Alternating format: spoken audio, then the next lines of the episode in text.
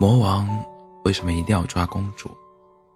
魔王坐在自己的小宫殿里，想破头也没有想明白这个问题。公主乖乖的待在城堡里，魔王乖乖的待在宫殿里，井水不犯河水，为什么偏偏要去淌浑水，最后落得一个坏人的罪名？可是这个想法在魔王第一次见到公主后就完全打消了。魔王搓了搓手，有点兴奋，觉得公主就应该被自己抓起来，关在自己的宫殿里。这么好看的姑娘，就得是自己的吗？魔王第一次抓人，没有什么经验，所以在网上学习了很多绑绑架人的方法。说来奇怪，一个魔王竟然不会绑架人，还得上网学习，实在是有点丢魔王魔王族的脸。网上的方法花里胡哨的，什么把人装进麻袋里。打昏带走了，什么直接捂住鼻子用迷药啊？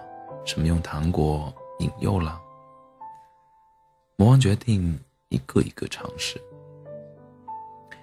第一个尝试的是用糖果引引诱。魔王带了很多很多棒棒糖，走到刚逛街回来的公主面前，甩着棒棒糖：“，小妹妹，要不要跟我走啊？”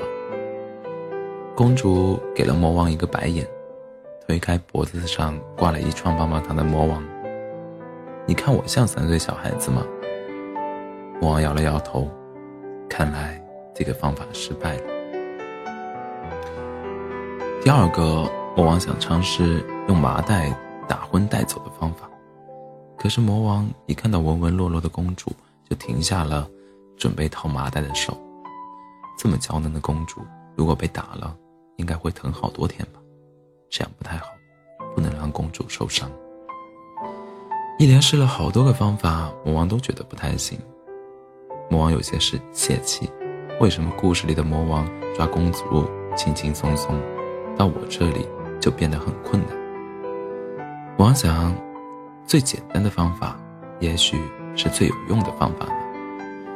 于是魔王拿着锅铲走到公主面前，别动，绑架。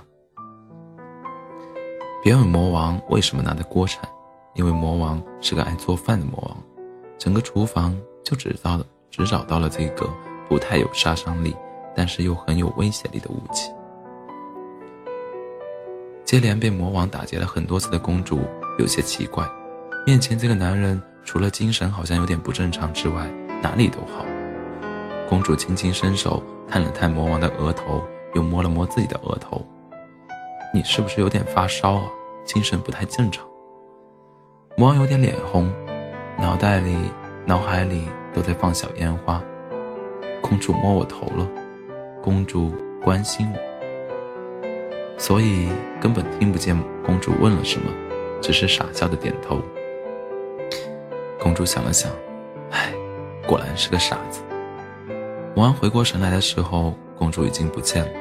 魔王垂头丧气的。回到宫殿，被问怎么这么颓废，魔王小声的开口：“我不会抓公主。”另一个魔王大惊：“你还活在上个世纪吗？我们这个世纪都是追公主的。”魔王第二天按时蹲守在公主的城城堡前，这一次不是来绑架公主的。魔王从身后掏出准备好的花，递给公主。我可以追你吗？公主突然了然于心，前段时间魔王的一切行为，笑嘻嘻的点头，好吧。